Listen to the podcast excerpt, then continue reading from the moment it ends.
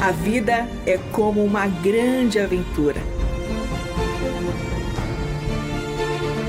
A Bíblia é nossa companheira e o Eterno nossa fonte de sentido nessa jornada.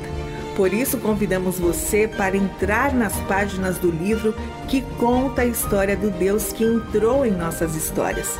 A partir de agora, você está diante do Espelho na Janela. A narrativa a seguir é baseada em personagens e histórias bíblicas, acrescidas de elementos ficcionais.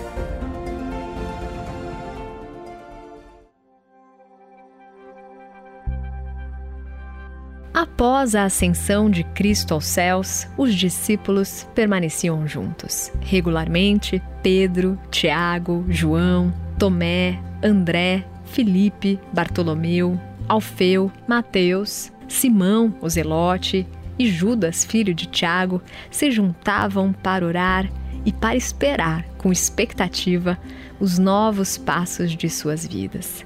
Além deles, estavam juntos os irmãos de Jesus, os outros filhos de Maria e José, e mulheres queridas que sempre apoiaram o ministério de Cristo.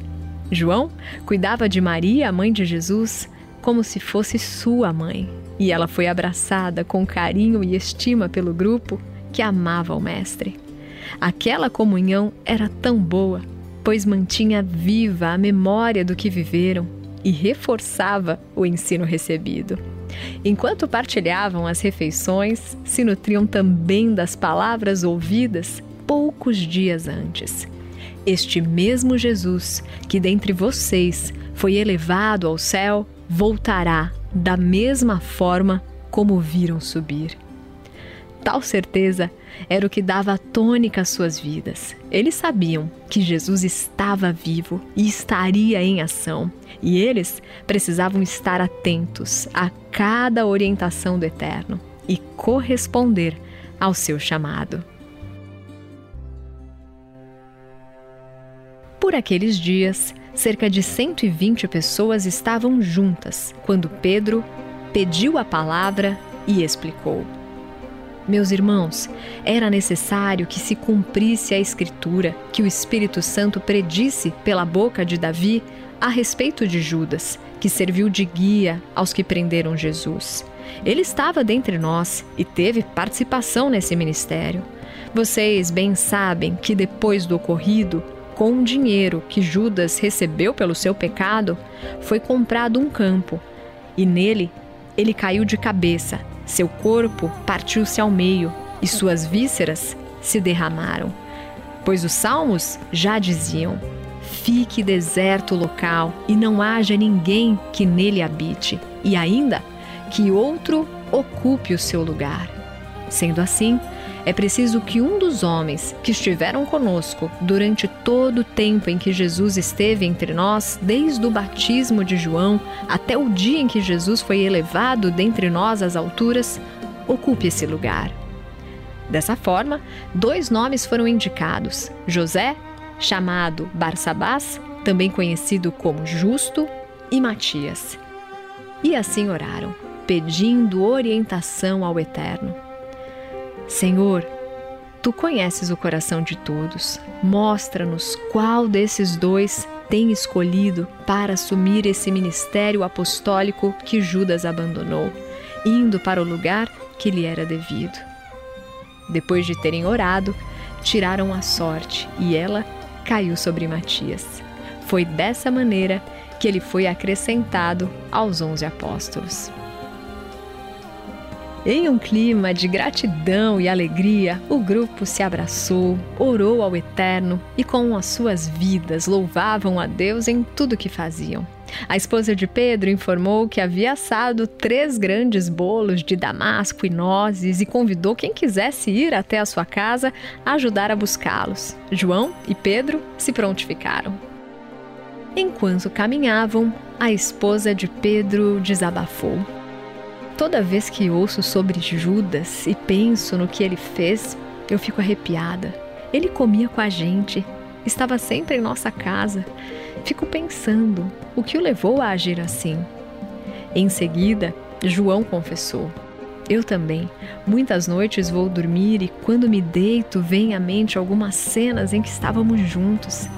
Lembro um pouco das risadas dele. Ele era carismático, inteligente. Pedro o interrompeu. Claro que ele era inteligente, senão Jesus não daria a ele a tarefa de cuidar do dinheiro. Como tesoureiro do grupo, ele era habilidoso, esperto. Pena que não para o bem.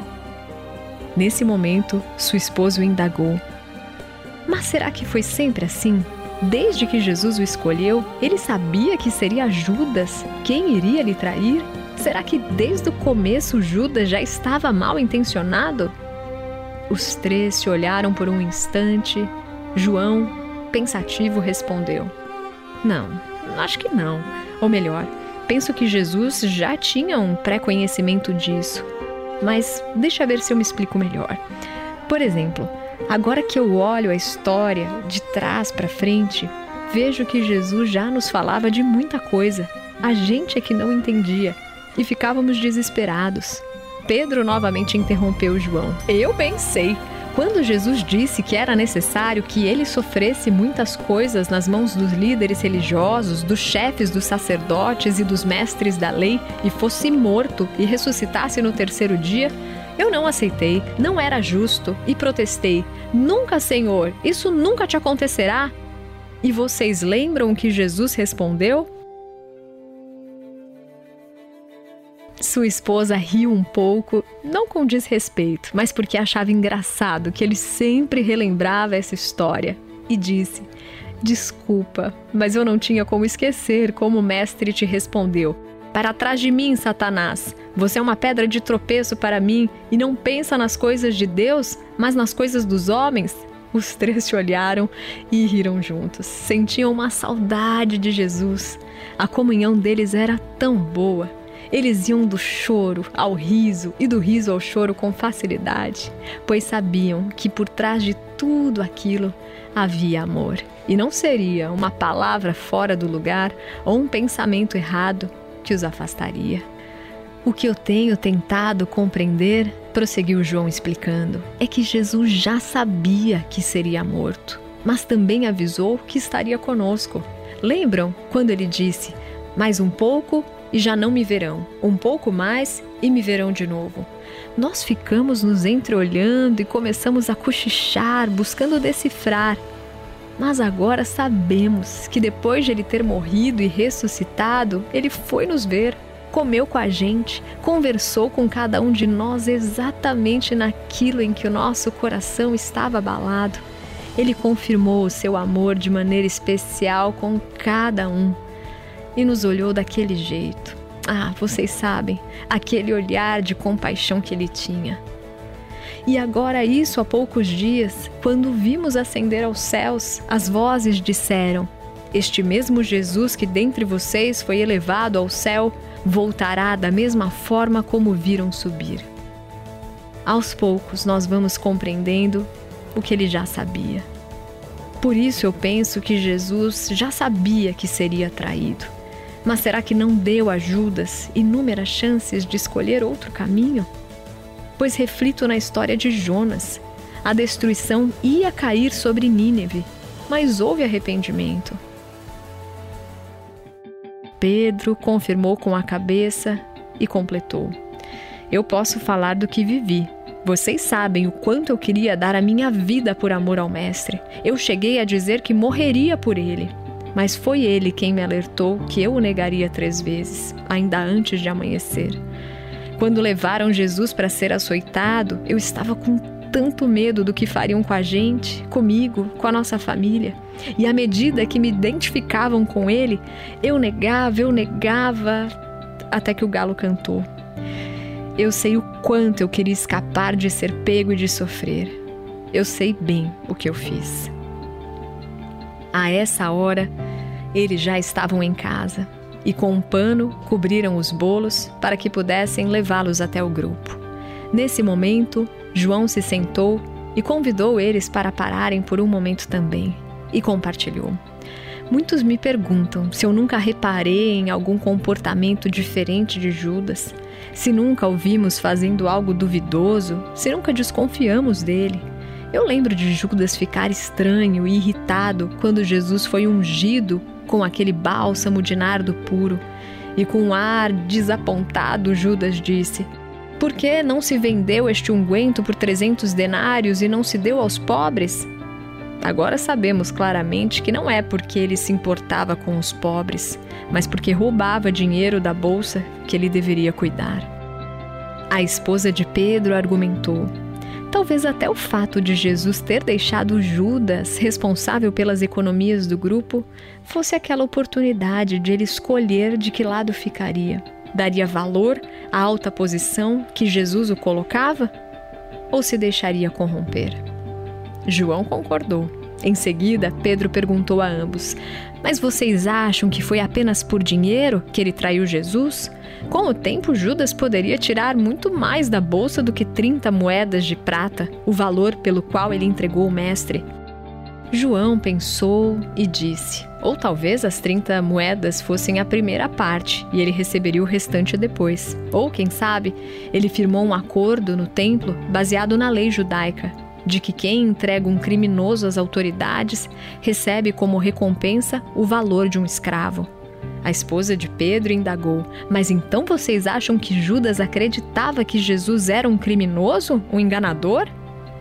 O que eu penso, prosseguiu Pedro, é que só o Eterno sonda o nosso coração e conhece as nossas motivações, sabe das nossas palavras antes que elas nos venham à boca.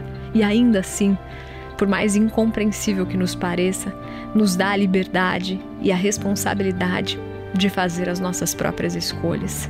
Penso que talvez Judas ficou decepcionado com Jesus. Há tanto tempo o nosso povo espera por um libertador. Então vem Jesus, opera milagres, maravilhas, faz os cegos verem, o paralítico andar, devolve a saúde ao doente.